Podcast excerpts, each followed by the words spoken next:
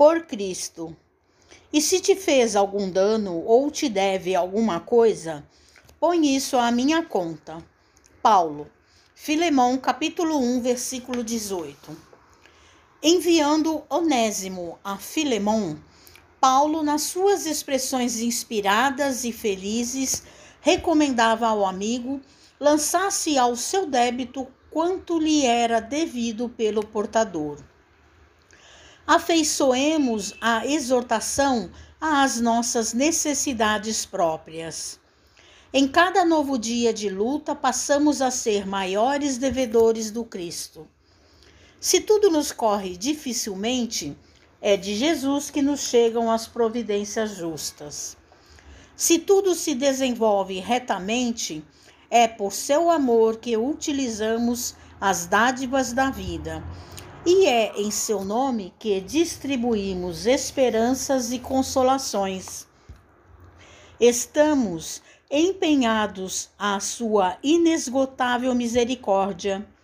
Somos dele e nessa circunstância reside nosso título mais alto.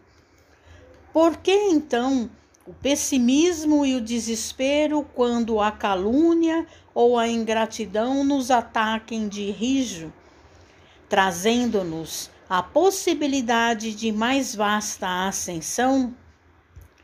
Se estamos totalmente empenhados ao amor infinito do Mestre, não será razoável compreendermos, pelo menos, alguma particularidade de nossa dívida imensa dispondo-nos a aceitar pequenina parcela de sofrimento em memória de seu nome, junto de nossos irmãos da terra, que são seus tutelados igualmente? Devemos refletir que quando falamos em paz, em felicidade, em vida superior, agimos no campo da confiança, prometendo por conta do Cristo, porquanto só Ele tem para dar em abundância. Em vista disso, caso sintas que alguém se converteu em devedor de tua alma, não te entregues a preocupações inúteis, porque o Cristo é também teu credor e deves colocar os danos do caminho em sua conta divina passando adiante. Mensagem de Emmanuel no livro Caminho, Verdade e Vida, psicografia de Francisco Cândido Xavier.